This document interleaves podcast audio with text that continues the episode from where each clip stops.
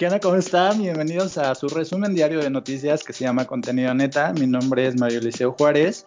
Hoy es martes 19 de mayo y antes de empezar con las notas les voy a presentar a mi compañero eh, que es el único rubio que sí le entiende al semáforo de la nueva normalidad. Él se llama Mango Arroyo. ¿Cómo estás, Mango? Hola Mario, ¿cómo estás? Espero que estés también muy bien. Yo estoy de maravilla, ya ves, el calor regresó, nada más así de sorpresa. Y pues sí, efectivamente yo sí le entiendo bastante a este a este sistema de semáforo. Yo, sé que hay personas que les está costando trabajo un poco, no nada más a los rubios como yo, sino también a la gente morena como tú, Mario. Así es, yo traté de, entenderlo hace rato que estaba viendo las noticias y literalmente parecía la señora de los memes, ya sabes, la que está haciendo cuentas en su mente. No entendí nada, no entendí de qué se trata, pero bueno, cualquier duda pues te pregunto a ti. Ah, muchas gracias, Mario. Antes de que también empieces a decir tu nota, Mario, porque yo tengo entendido que tú, a ti te toca eh, comenzar con las notas, nada más recordarle a la gente que nos escucha que por favor visiten nuestra página de Facebook, pues ahí subimos contenido bastante interesante, subimos noticias, las noticias que decimos aquí en el podcast y otras noticias bastante interesantes que también se nos hacen, pues digamos, pues bastante amenas para que también las conozcan ustedes, ¿no, Mario? Así es, y bueno, antes de empezar también quiero aprovechar eso que estás diciendo del Facebook para saludar a nuestras tres fans destacadas que son Aime López, Elizabeth Bazán y Dan Bloop, que son las primeras este, fans destacadas que arroja esta página de Facebook y pues hola, ¿no? Ay, hola, pues gracias por ser tan fan de nosotros, por ser fan de nuestras voces. Yo sé que les encanta escuchar a Mario decirme güero todo el tiempo. Entonces, muchas gracias por todo. Así es. Oye, y yo traigo, yo, pues no, no, no es porque te quiera molestar ni porque me quiera eh, mamonear, pero yo te traigo una nota que de aquí me va a llevar al, premio de periodismo eh, nacional. No sé si esto me alcance para poder ganar un, un premio internacional pero esta nota que traigo no, no, está en ningún periódico internacional ni nacional. La tuve que ir como a buscar, ya sabes que los reporteros este, buscan la chuleta, pues yo tuve que ir a pescar esta nota directamente desde la página de Pachuca Vive. y pues es una nota que es probable que me dé el Pulitzer, no te lo quiero asegurar, pero pues antes de que otra cosa suceda, pues te la cuento para que te vayas de espaldas. Resulta que en esta nota que, pues mucha gente me comentó y, pues yo no lo podía creer, pero tuve que revisarlo y después ya encontré el video y encontré la letra y la información completa. Resulta que el gobierno del estado de Hidalgo está lanzando un, un rap que se llama el Rap COVID Hidalgo que tiene como propósito eh, pues difundir estas eh, como normas y estas características que la población debe seguir para poder hacer frente a esta epidemia de coronavirus. Y pues este rap COVID Hidalgo tiene música de Yayo González, que es integrante de la banda Pate de Fua, que seguramente tú conoces porque eres muy hipster, y también tiene la letra de Alejandro García Sieck, y eh, entre otras eh, participaciones, pues tiene colaboración ahí en las rimas de algunos integrantes del gobierno del estado de Hidalgo. Y pues no, no, no, o sea, tienes que escucharlo. Si no lo has oído, pues ya les puse ahí el link en la página de Facebook y tienes que escuchar qué maravilla de letras, o sea, yo creo que esta canción va para un Grammy, no un Grammy, no un Latin Grammy, no, no, o sea, un Grammy internacional de esos chingones, de esos que dan como artistas que se la saben de todas, todas. Entonces, primero te quiero preguntar si ya lo escuchaste. Este, pues la verdad, no, Mario, no tenía ni siquiera idea. Como dices, tuviste que escarbar bastante para poder encontrar esa noticia, ¿no? Este, pero pues no, no lo he escuchado. Vale la pena realmente escuchar qué han hecho estas personas de Hidalgo con todo eso del COVID, cómo les queda este rap que tanto estás mencionando pues te quería comentar para que vea el público que nos escucha que no nada más somos personas que rebotamos información, no, no, no para nada. Ya ven a mi compañero buscando, recabando información como un todo, como todo un periodista. Vamos a estar ahí en las mañaneras de López Obrador próximamente, ¿o no, Mario? Así es, como un profesional de la información. Y entonces te voy a decir algunos de los, de los versos que dice este rap del COVID Hidalgo porque uno de mis versos favoritos es el inicio, porque eh, al principio la letra dice, por andar comiendo murciélago y no saber cocinarlo, se creó un virus muy difícil de pararlo. ¿Eh? ¿Topaste? O sea, topaste el inicio de esta, de esta canción, pero esto no, no se queda ahí, o sea, dice, fácil de contagiarlo, difícil de detectarlo, porque parece gripa y crees que puedes soportarlo. Hasta tienes que ser hospitalizado porque tus pulmones ya no han funcionado. Entonces, oh. pues aquí hay una cosa que me confunde mucho, porque eh, pues el video, de hecho lo, lo, tuve que encontrar en el Twitter del gobernador Omar Fayad, y pues el gobernador presume, este, pues a todas luces, esta canción que él eh, está seguro que va a ayudar a difundir estas medidas sanitarias contra el COVID pero pues no sé si tú opinas lo mismo, pero este verso de por andar comiendo murciélago y no saber cocinarlo es medio irresponsable, ¿no? Porque si te acuerdas en algún episodio que, que nosotros este, tuvimos la información de cómo inició el COVID, pues la Organización Mundial de la Salud dice que no tiene exactamente como los datos certeros para afirmar cómo se, cómo se dio el brote de COVID, ¿no? E inclusive, pues Carmen Salinas había hecho un comentario acerca de la comida china o la comida asiática, donde hacía este mismo tipo de referencia, ¿no? Que, me, que es medio racista. No sé si tú estás de acuerdo con esto. Pues es que es humor, ¿no, Mario? O sea, ¿qué esperas? A ver, ¿qué esperas de un rap, Mario, también? Tampoco vamos a estar así como de hoy, sí, serios, ¿no? Leyendo artículos acá como todo profesional, ¿no? Pues es rap, es como eh, llevar toda esta información de forma amena, de forma chistosa a, las personas, pero que se cuiden, ¿no? Es para que le, le llegue toda esta información del COVID también a un público que pues nada más consume este tipo de música, ¿no? Entonces, pues sí está mal, pero pues debes, debes admitir que realmente la palabra murciélago rima a todo dar, ¿eh? O sea, con su rap. Entonces, pues realmente, pues tal vez está mal, pero suena chido. Realmente sonó bastante cool.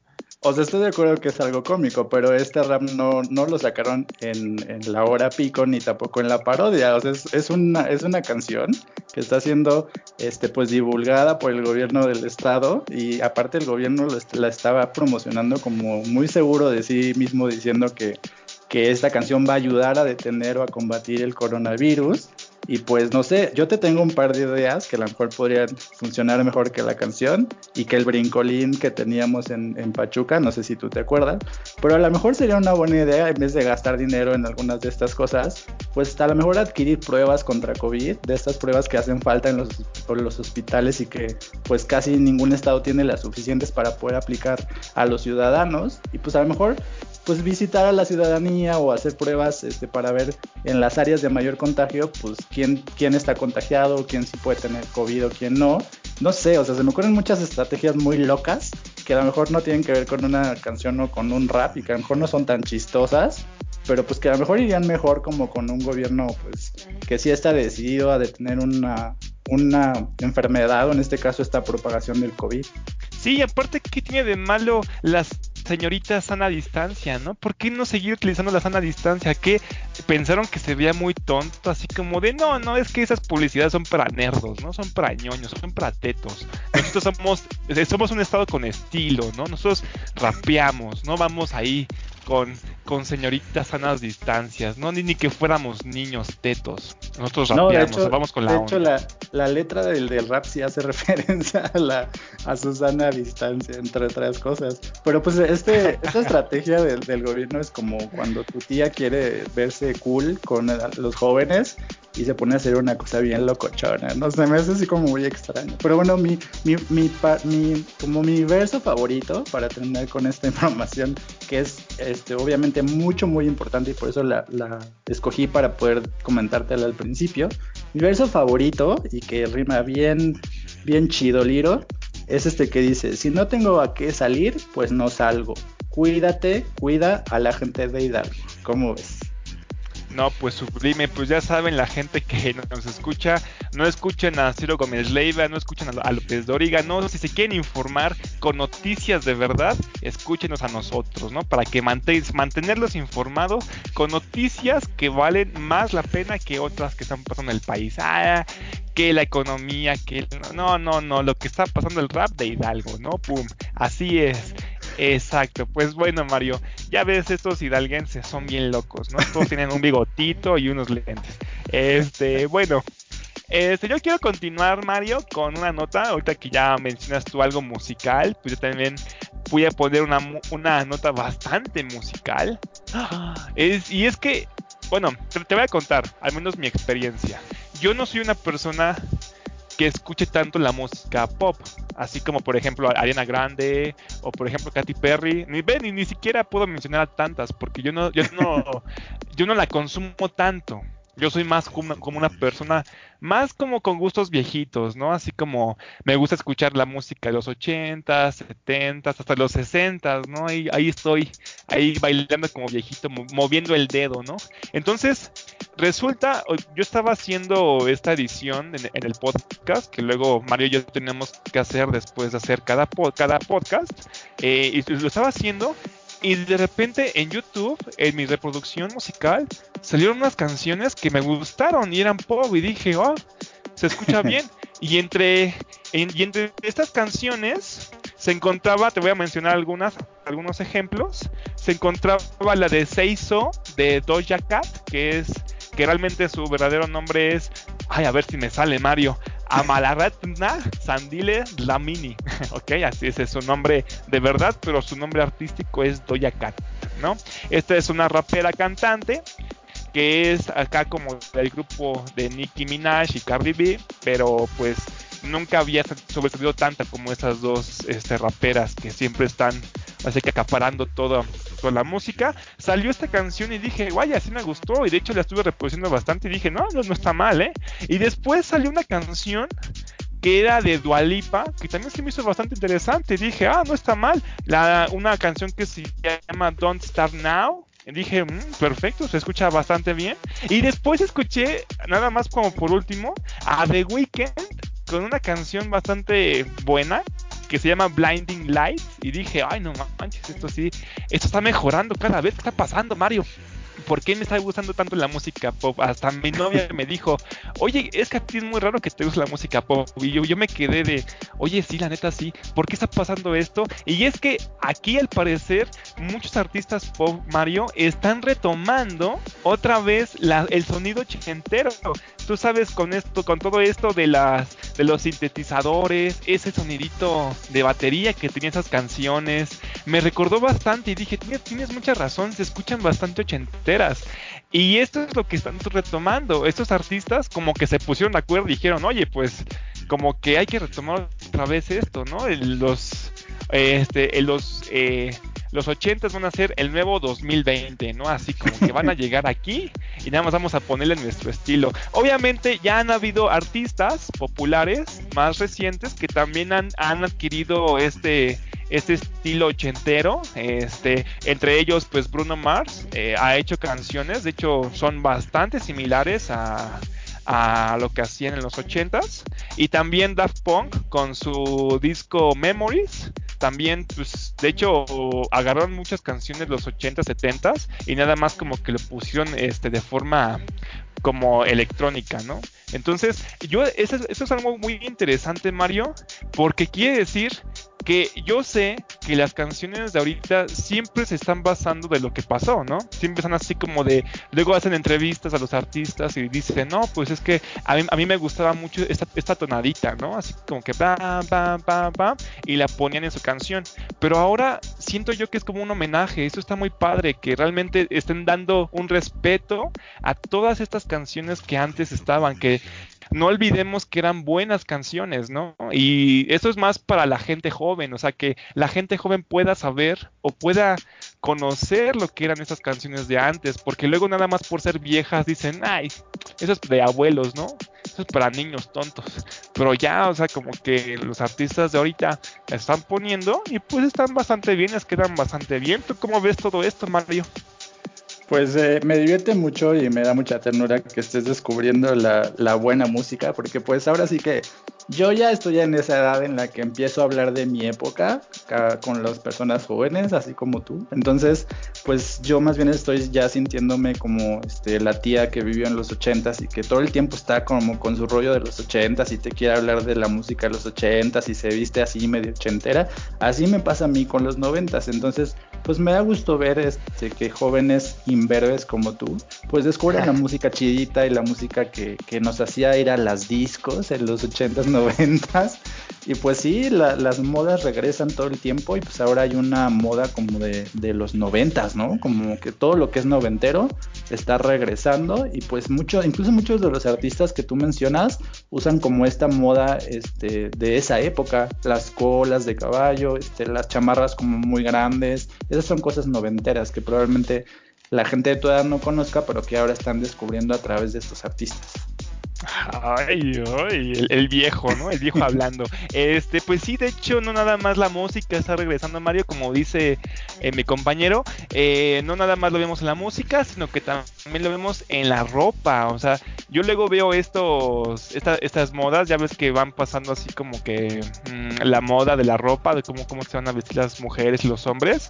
Y yo vi que luego ya están, están utilizando así como esos tirantitos que se, que se utilizaban en los ochentas. No sé si ¿sabes a cuál me refiero, Mario? Que estaban en las mangas, eran como tirantitos, como tipo vaquero, ajá.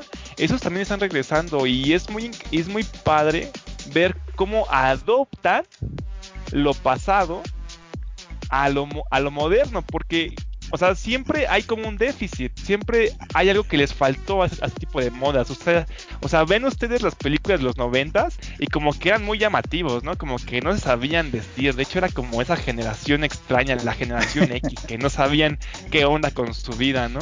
Pero ya si adaptan bien la idea a algo más moderno, pues se comienza a ver bien y es lo que está pasando ahora, ¿no, Mario? Pues sí, me da mucho gusto porque pues al final de cuentas este, la reivindicación de la música este, ochentera y noventera pues, pues les, les, le va muy bien a la música actual porque pues hacen como tú dices una buena fusión y pues a todos les gusta, ¿no? Me gusta a mí, a ti y a la gente más joven aún. Exacto, entonces pues ya para que ya no se peleen, para que ya no hayan papás que digan eso no es música, pues bueno, ya, ya hay una combinación de ambas, ¿no? Entonces es para que salgan con sus hijos a bailar a los antros, ¿no? Imagínate ahí los papás, ¿no? Uh, los antros, ¿no? Y, los niños así como, mamá, no, no hagas eso. Ah, pero bueno. bueno, Mario, tú tenías una nota acerca de Amazon, ¿no? Te ibas a decir algo de esta empresa bastante gigantesca que al parecer su dueño va a ser ya un trillonario, ¿no? Sí, bueno, precisamente hace un par de episodios estábamos hablando que el CEO o el fundador de Amazon es una de las personas que va a ser el primer trillonario del mundo. Y pues en este afán de compartir su riqueza, pues la, la plataforma de Amazon se unió con el gobierno del estado de Oaxaca y lo que ahora están haciendo es lanzar eh, como un catálogo de artesanos eh, oaxaqueños donde ellos puedan vender su obra y puedan pues generar como ganancias ya que pues han sido perjudicados por la situación del COVID ya que Oaxaca igual que otros estados pues obtienen recursos financieros básicamente del turismo. Entonces ahorita muchos de los negocios han tenido que cerrar y pues esta es una gran noticia o es un gran paso para que ellos puedan vender sus, sus obras y pues no lo, no lo tenga que hacer físicamente, ¿no? Me parece muy buen, un muy buen detalle el gobernador del estado de Oaxaca y una muy buena noticia. Y pues bueno, en un comunicado, eh, Alejandro Murat, que es el gobernador del estado, informó que los productos de los artesanos se van a comercializar a través de la plataforma Amazon Handmade Eripo o Eripo, algo así. Dice eh, el gobernador, hoy contamos con un nuevo motor para desarrollar la economía de las familias artesanas oaxaqueñas a través de la página o a través de la plataforma de Amazon. Entonces, eh, Nadia Climaco Ortega, que es directora general del Instituto Oaxaqueño de las Artesanías, también opinó al respecto y dijo que los artesanos oaxaqueños no han dejado de trabajar desde sus casas. Y bueno, hoy podemos tenerlos más cerca a través de Amazon, en donde la magia y el colorido de la artesanía oaxaqueña estará en todo el mundo. Y pues esto precisamente es la parte como más amable o la, que pues deberemos celebrar, porque a través de, la inclusión de las artesanías eh, de, esta comunidad, de estas comunidades oaxaqueñas, pues Amazon va a poder distribuir sus productos pues prácticamente en todo el mundo. Entonces, si tú no tenías la oportunidad de visitar el estado de Oaxaca, o sea, a lo mejor lo visitaste y te quedaste con ganas de comprar algo, estás en otro país, pues puedes entrar a la página de Amazon y pues ahí ya hay un catálogo que incluye pues este, varias cosas, porque en el catálogo hay textiles, hay trabajos de madera, eh, fibras vegetales y también hay muchos otros eh, objetos. Amazon incluso dice que próximamente van a incluir productos gastronómicos como pueden ser conservas, ya sabes, como comida que se pueda transportar o se pueda enviar a otros países. Entonces, esto a mí se me hace muy genial. Eh, el comunicado de la página dice que hay 117 artesanos que ya están vendiendo sus productos a través de Amazon. Y pues si son 117, o sea, imagínate a qué cantidad puede llegar Amazon en este convenio y pues no, o sea, la cantidad de personas que van a tener acceso no solo a comprar las artesanías o los productos de, estas personas, sino también a verlas, ¿no? Porque pues a lo mejor no lo compras, pero pues lo ves y pues a través de eso puedes divulgar las obras que hacen estas personas en Oaxaca. ¿Cómo ves? Pues sí, no nada más divulgarlas, sino pues también apoyarlas, ¿no? Porque imagínate, es como, ah, sí, qué bonito, ¿no? Está bonito, bueno, hay que seguir viendo Facebook, ¿no? Pero está muy padre, está súper, sumamente padre, es una increíble noticia, es la mejor noticia que he escuchado hasta el día de hoy, Mario. ¿Y sabes por qué? Porque todo el tiempo yo llevo viviendo aquí en México, que es toda mi vida, o sea, no piensan que acabo de llegar apenas ayer, este, siempre había escuchado que nunca tenían apoyo estas personas. Imagínate, tardan muchísimo tiempo haciendo estas artesanías, estas ropas típicas. Yo he visto, yo fui una vez a Oaxaca, e hice un recorrido, un tour, eh, por todos estos pueblos o estas comunidades indígenas y iba viendo cómo iban realizando sus vestimentas y cómo iban haciendo sus artesanías, así como con madera, etcétera, los, los alebrijes, los alegrijes. Alebrijes. Por ejemplo. Alebrijes, por los ejemplo. los alegrijes era una, era una eh, telenovela, Alegrijes y Rebujos. Alegrije o rebrujos. Ah, ¿Tú, ¿Tú, qué eras? ¿Eras alegrije o rebujo? Este, alegrije, obviamente. Pero bueno, este. este continuó. Eh, es muy padre porque se tardan mucho tiempo y desgraciadamente tenían el apoyo suficiente para poder vivir un poquito más de esto, vivir bien, porque apenas tenían para comer, había gente que hasta los explotaba, ¿no? Había gente que llegaba con ellos y decían, bueno, pues te doy 200 pesos por tus cosas, ¿no? O, o a veces, como ya eran, ya eran trabajadores de alguien, ya externo, a veces tenían que hacer todos estos tipos de mercancías y ni siquiera les daban con dinero, o sea, ni siquiera les pagaban con dinero, les, pagaban a veces con, comida, ¿no? Con frijolitos, ahí nada más, así como, pues toma tus frijoles, ¿no? Por tus artesanías bastante hermosas, bastante preciadas, ¿no? Es, ahora sí que es cultura de aquí de México y, y es muy bonito ver que al fin empresas más grandes que tienen todo el dinero del mundo están apoyando a estas personas que han sido humildes y que hacen su trabajo ahora sí, pues porque les gusta y porque pues quieren vivir de ello, ¿no? Y es, y es con, con lo que viven, con eso viven. Hay personas que viven nada más de esto, de, estas artesanías, y pues era muy feo ver cómo había turistas y los mismos mexicanos íbamos luego a, Oaxaca y hasta queríamos regatearles, ¿no? Así como de, no manches, pues tu sudadera está en 200, pues te doy 100, ¿no? Toma. Así ni, ni siquiera apoyábamos a nuestros mismos este, paisanos, ¿no? Entonces es bonito ver que una empresa así apoya y quiere difundir todas estas mercancías, ¿no, Mario? Pues sí, precisamente aquí es donde puedes ver la diferencia entre el trabajo de un gobernador y del otro, porque no es que haya puesto las notas juntas adrede, pero por un lado puedes ver al gobernador de Oaxaca que pues se ganó mi respeto porque pues está llegando a un acuerdo, o sea, él firmó este convenio eh, eh, a favor de la comunidad o de la, grupo de artesanos oaxaqueños y pues realmente les está dando mucho, les, les está aportando bastante al firmar este convenio con Amazon. Y por otro lado estás viendo al gobernador del estado de Hidalgo haciendo un rap del COVID como una estrategia para frenar el contagio. Entonces aquí es donde puedes ver como la diferencia que hay entre gobernadores y pues a mí pues no, o sea, yo quisiera felicitar al gobernador por haber logrado esto y me gustaría que este proyecto pues llegue a todo el estado y que sean todos los artesanos de Oaxaca los que puedan vender sus productos a través de Amazon y pues obviamente que les genere una ganancia, porque si Amazon se va a quedar con todo su dinero, pues tampoco, tampoco está padre, ¿no? Pero si Amazon les va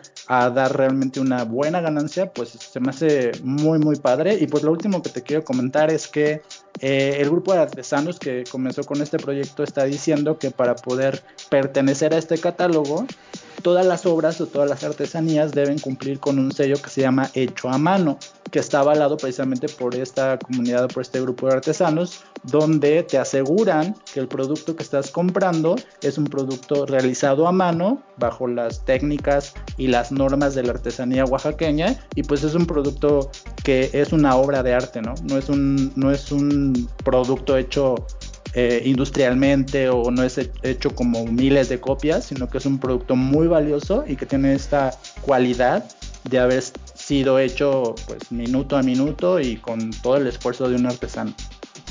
Sí, como dije, eh, ya bastante tiempo lo hacen a mano y pues lo hacen con gusto y ojalá y ya por fin puedan ganar el dinero que se merecen, ¿no? O sea, que realmente estén cobrando lo que vale realmente su, su, prenda o su artesanía, ¿no? Porque aquí luego no, no valoramos todas este tipo de cosas, entonces ojalá ya con lo que está haciendo Amazon y el gobernador, pues sí comiencen a ganar lo justo.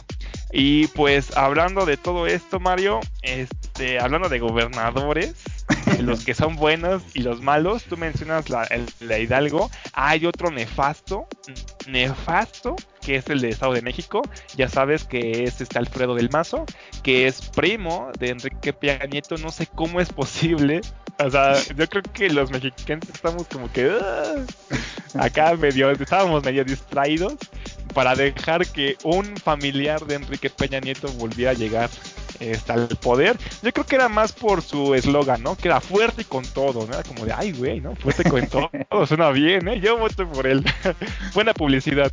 Bueno, pues resulta, Mario, que de hecho últimamente los transportistas han estado peleándose con este gobernador porque cuando estaban en campaña les prometió cosas, les prometió que iban a ganar más dinero y que ya no les iban a cobrar tanta renta en las en estos ¿cómo se dice? En estas bases donde hacen las combis, como por ejemplo las paradas, ¿no? En, eh, por ejemplo la parada esta de Toreo o la de Indios Verdes.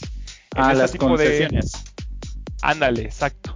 En, estas, en este tipo de lugares prometió este Alfredo de Mazo que no iban a estar cobrando o no les iba a cobrar tanto a los transportistas este, para que estén ahí esperando a que llegue el pasaje. Entonces, pues en toda la campaña de esta Alfredo del Mazo, todas las combis, todos los transportes tenían su logotipo de fuerte con todo. Entonces, pues los transportistas, eso fue lo que ayudó bastante al Alfredo del Mazo, de que tenía el transporte de su lado, no hay que olvidar eso. Todos los transportistas literalmente estaban con Alfredo del Mazo. Y entonces, pues ahora resulta, bueno, eh, tú no sabes, no, tú no sé si sabes, Mario, pero antes de que surgiera el tweet, el transporte aquí en el Estado de México aumentó, aumentó el precio.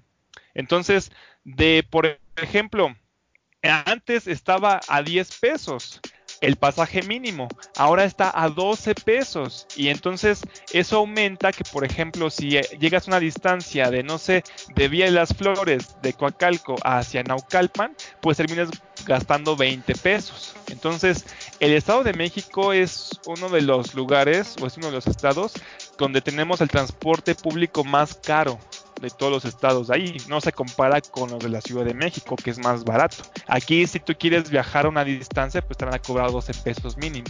Entonces la gente se quejó, dijeron, pues, ¿por qué están subiendo tanto? Y antes tenían eh, la excusa de que, la, que el transporte subía porque la gasolina subía. Ahorita no tienen esa excusa. Entonces, ¿qué, nos, qué excusa nos, dan?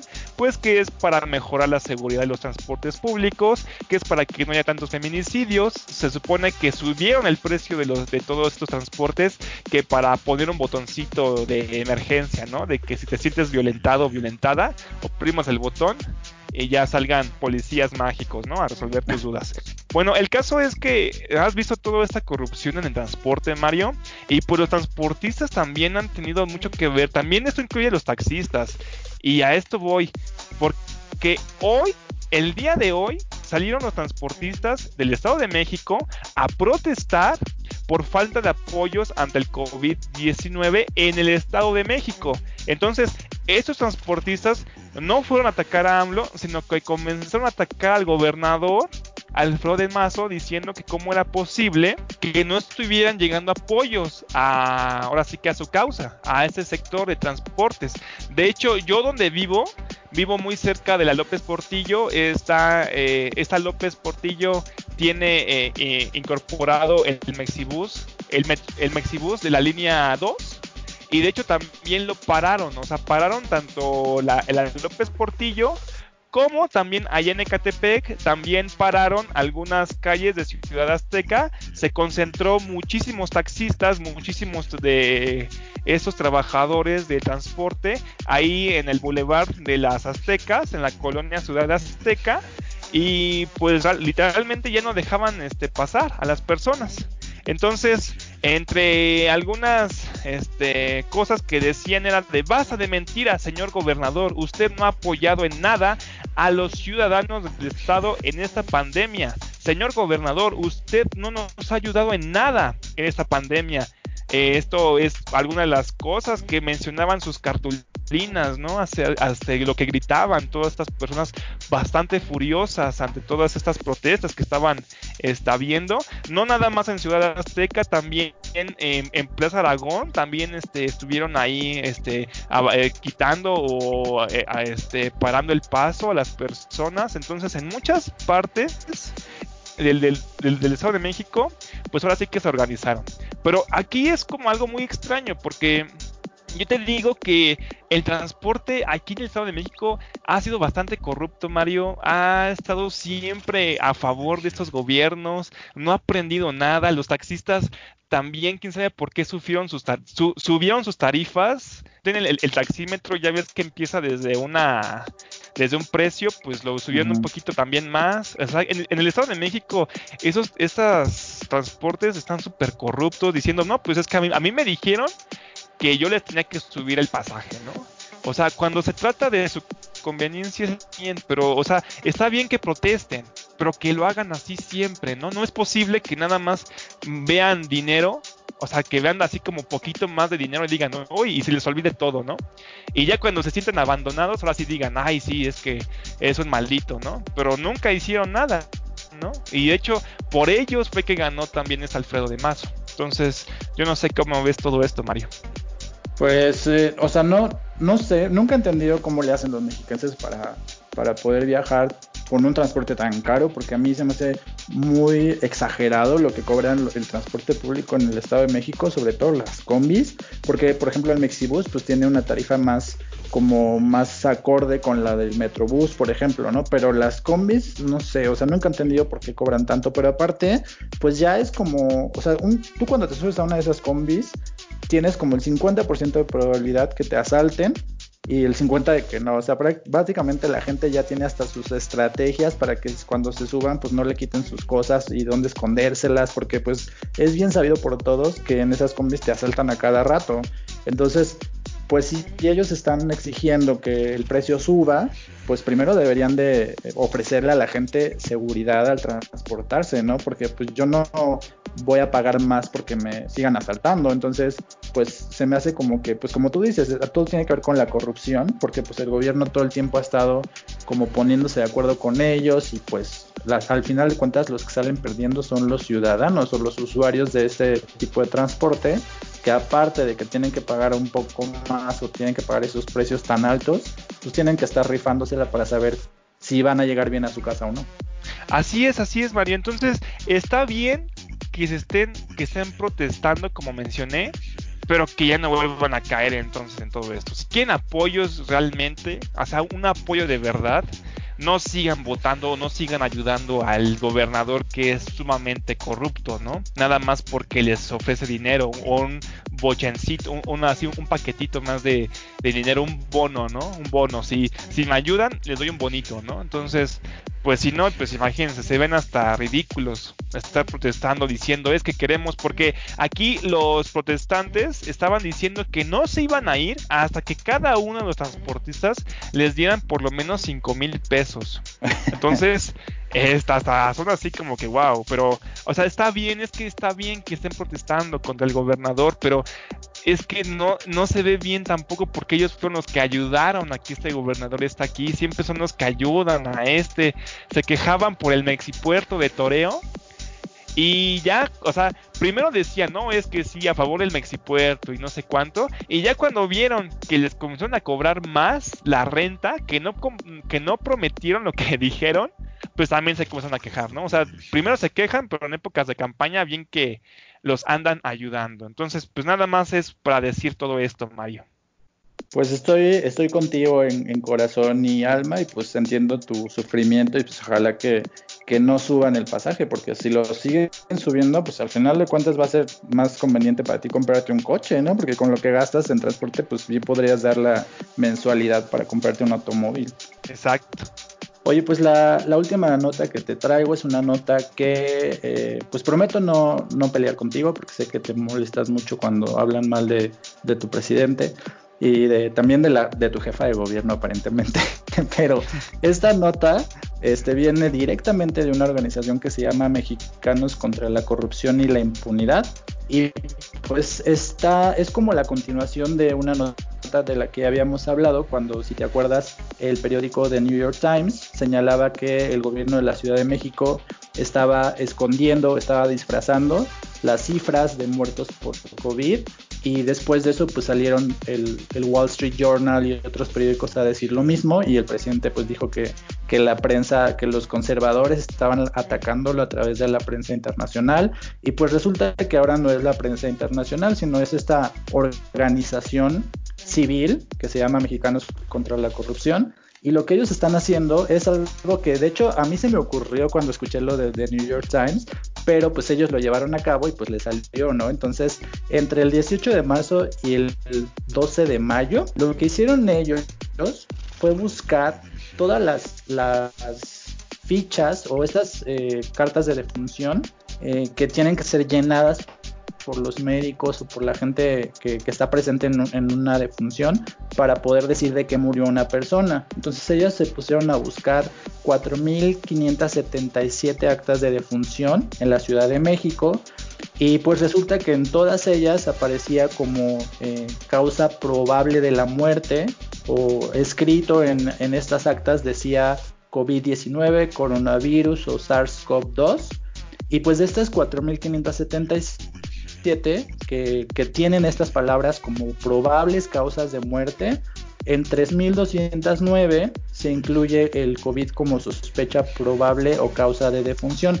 O sea, eh, de las 4.000, pues en 3.000, si el médico o la persona que ya no está acta, sí puso que esta persona falleció por COVID COVID o que esa fue su causa de muerte. Entonces, pues esta nota eh, sale a confrontar otra vez al, gobierno de la Ciudad de México porque el 12 de mayo, que fue cuando esta organización terminó de hacer como esta, eh, de recabar esta información en las actas de la Ciudad de México, eh, el gobierno de la Ciudad de México estaba contabilizando, estaba diciendo que había 937 defunciones y el gobierno federal por su parte estaba reportando 123 fallecimientos. Entonces, hasta entre ellos tenían unas, unas este, cantidades diferentes, ¿no? Porque la jefa de gobierno estaba diciendo hay 900 eh, muertos, el gobierno federal estaba diciendo hay 123 fallecimientos, pero pues esta organización encontró que en realidad hasta esa fecha eran 3.209, lo cual pues es, una gran diferencia, ¿no? Porque de 123 fallecimientos a 3.209, pues no sé qué porcentaje hay, pero pues sí es bastante. Entonces, esta información lo recabaron en siete juzgados de la Ciudad de México y pues de estas actas de fallecidos, eh, aquí dice que el 45% de las actas de estas 3.209 eh, las personas que fallecieron tenían otra enfermedad que es considerada como de alto riesgo cuando uno tiene COVID, como pueden ser hipertensión, diabetes, obesidad, asma y otras. Entonces, pues ellos están asegurando o están diciendo que con toda esta información pueden decir sin, sin temor a equivocarse, que el gobierno de la Ciudad de México no está dando las cifras correctas y que ellos sí están enterados de la cantidad de defunciones que hay por COVID, pero que no lo están reportando o no lo están difundiendo a la ciudadanía. ¿Cómo ves? Pues quién sabe, Mario. Quién sabe la verdad, ¿eh? Porque pues también, o sea, se escucha bastante convincente, pero es que es complicado, Mario. Es ahora sí que sí es como de tener mucho cuidado porque imagínate, si ya alguien, un, medio de estos, un medio, imagínate, está diciendo que el gobierno está mintiendo y que las cifras, eh, las cifras oficiales no son las que son de verdad y que realmente son 3000 en lugar de 200 como tú, tú, estás mencionando. Entonces, pues, ¿cómo le vamos a hacer o cómo, a quién le vamos a creer? Imagínate, no es posible que un, o así como que nuestro secretario de salud, o sea, nuestro, ahora sí que nuestro sector salud, nos esté diciendo que está o sea, nos están diciendo que está mintiendo. Entonces, ¿cómo quedamos nosotros como México? ¿No? O sea, es como cuando Donald Trump también comenzó a decirle a China que estaba mintiendo su gobierno, ¿no? O sea, es que es, está chido que un, medio está diciendo, ¿no? Es que realmente el gobierno de este país está mintiendo y todo esto, pero pues ellos es, es el medio, ¿no? Son periodistas.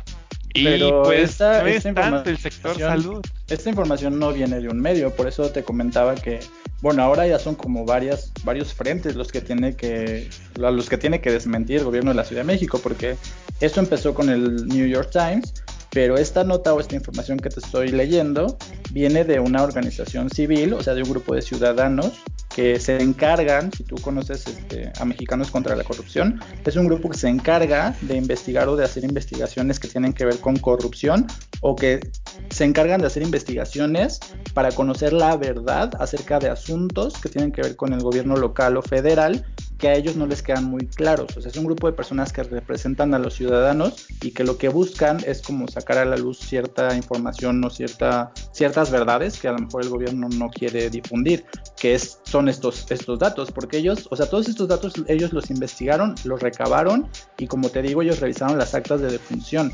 O sea, es información pública que viene del gobierno de la Ciudad de México. Ellos no están diciendo lo que el New York Times decía, que ellos tenían fuentes y que les estaban informando, sino que eh, Mexicanos contra la Corrupción vieron las actas de defunción, eh, vieron estas 4.000 actas de defunción y en 3.200 aparecía eh, el dato de que la persona había fallecido por COVID. Pero es que ahí va otra vez el punto. Si es público, ¿no? O sea, hasta cuando en, las conferencias de López Gatel siempre nos están diciendo la página, ¿no? Así como pues viste en la página, eh, chequen los datos. Si es público, entonces yo creo que sería muy menso de parte del, subsecretario López Gatel estar mintiendo cuando toda esta información entonces es pública, ¿no? O sea, es que mm, es difícil creerle a una organización cuando desde un principio, desde que empezó toda esta contingencia, Mario, siempre han querido aumentarles muertos a México, no nada más ahorita, también desde abril.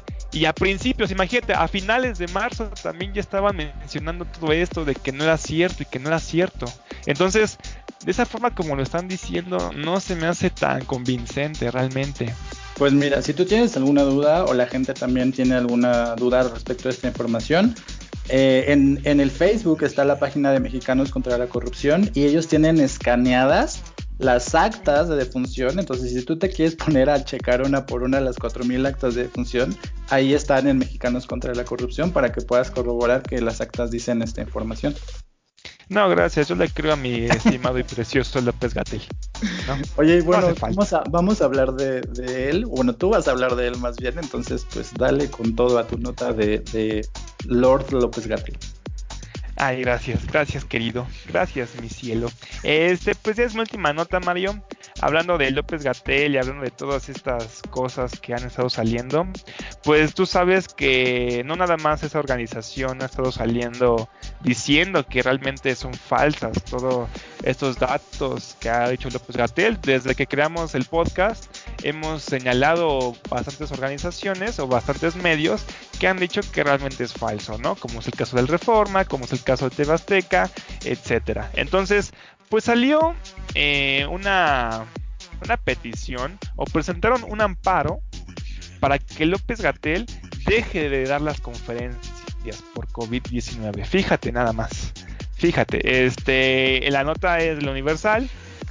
Eh, nada más te leo. Dice, el gobierno federal fue demandado por la vía del amparo para que deje de realizar las conferencias de prensa vespertinas en las que el subsecretario de Prevención y Promoción de la Salud, Hugo López Gatel, el guapísimo Hugo López Gatel, el bellísimo, diariamente informa sobre la pandemia del COVID-19. Hay que checar que lo han estado atacando, han estado atacando a López Gatel desde hace bastante tiempo, desde que empezó no nada más ahorita. Entonces continuó. La juez subséptimo de distrito en materia administrativa en la Ciudad de México admitió a trámite la demanda, pero rechazó suspender las conferencias de prensa de López Gatel y las medidas implementadas por el gobierno federal para hacer frente a la pandemia por considerar que se afectaría al interés público. A mí se me hace bastante raro que salga una organización como la que tú mencionas en tu otra nota y de repente también quieren sacar a López Gatel también este, de las conferencias diciendo que realmente ya no quieren que esté dándolas porque no tiene un criterio, ¿no? Entonces, Continúo, Mario, con mi super nota. Esto es lo que se dijo. Este, la, la jueza mencionó lo siguiente. Dijo, en efecto, en el informe diario sobre coronavirus, encabezado por Hugo López Gatel, subsecretario de Prevención y Promoción de la Salud, se explica de manera gráfica cómo se está comportando la pandemia en el mundo, la tasa de letalidad global, la transmisión o los casos confirmados, la actualización de nuestro panorama nacional, la distribución por entidad federativa, por tasa de incidencia acumulada, por grupo de edad, así como las defunciones, entre otros datos de interés general, lo cual no puede suspenderse ante el cuestionamiento de que los datos proporcionados por los intervenientes no son correctos o actualizados. Precisó. Destacó que las conferencias vespertinas son el canal de comunicación establecido por el gobierno con la ciudadanía. El amparo fue presentado por el presidente de la Fundación para la Promoción del Altruismo, Oscar David Hernández Carranza, quien alegó que los funcionarios que participan en las conferencias incurren en omisiones y contradicciones sobre la información que presentan. En palabras de él, dice, eh, de concederse la suspensión para los efectos solicitados, se impediría mantener informada a la población en México de la situación que impera en el país respecto a la pandemia generada por el virus.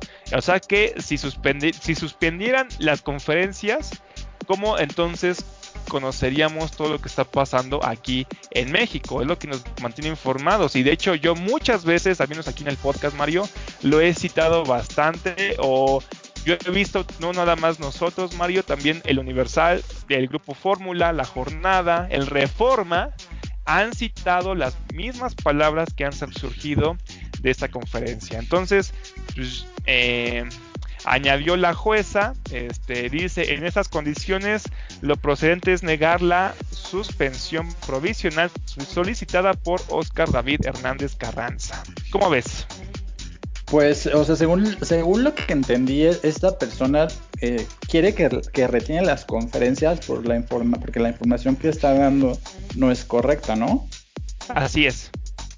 No, pues sí se me hace muy, muy extraño, ¿no? Porque pues finalmente, o sea, la, sociedad o la, ciudadanía necesita información, entonces pues a mí me parece que pues quitar las conferencias vespertinas pues sí le quitarían un recurso informativo a la, ciudadanía, o sea, eso no, no le daría nada o no le serviría de nada a México, porque al final de cuentas pues es información, entonces cualquier tipo de información que el gobierno te pueda dar pues es de ayuda, ¿no? Ya sea que tú la aceptes o no, pues sí, sí yo no estoy de acuerdo con con este amparo, con esta demanda y más bien me parece que pues están como excediendo en, los recursos que están mm, usando para poder demostrar que el, subsecretario López Gatel no dice lo que en realidad está pasando. Pues sí, yo no sé por qué lo atacan tanto, Mario. O sea, es tan guapo. O sea, ¿no? ¿Qué, qué país tiene un, subsecretario de salud tan guapo como el nuestro, no? Su sonrisa maravillosa, ese peinadito, ahí sí se, se cortó el cabello apenas ayer. O sea, es, es perfecto, Mario. ¿Cómo, ¿Cómo estar en contra de él, no? Pues en mi pues, experiencia personal, yo creo que la gente la agarra contra los guapos. Entonces, este, pues la, atacan precisamente porque es popularidad. Porque la atacan, la atacan precisamente porque es popular y pues bien parecido, ¿no? Yo también haría lo mismo. Sí, es como pasaba con Enrique Peña Nieto, ¿no? Lo odiábamos porque era guapo. ah, bueno, era guapo al principio, porque ya a final de su sexenio parecía a su abuelito, ¿no? Sí, estaba bien flaco, delgazo, como que lo chuparon, ¿no? Como que la, como que la gaviota lo chupaba, ¿no? Órale, cada año. Pues eso sería todo este, por mi nota, Mario. No sé si quieres decir algo más acerca de todo lo que está pasando aquí en México. Pues, ah, bueno, con respecto a lo que acabas de decir a tu última nota, pues yo más bien pediría que cancelen las, las mañaneras, pero pues ya sé que no se puede. Entonces, si no van a cancelar las mañaneras, pues ¿para qué me sirve que cancelen las, las vespertinas?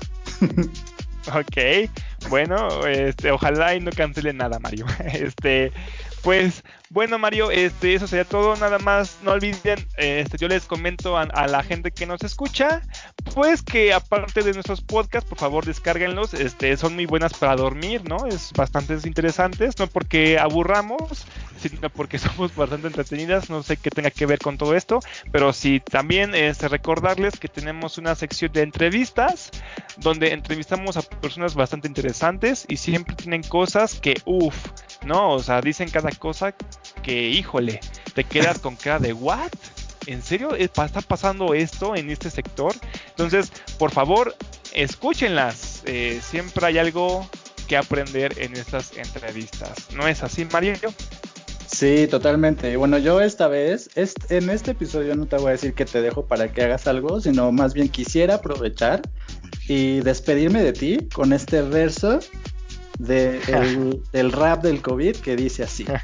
Quizá piensas que el cubrebocas no sirve de nada. Ahí te va un dato curioso, camarada. El virus se puede transmitir no solo al estornudar, también al charlar, al toser, al hablar. Aventamos microgotas de saliva a la gente.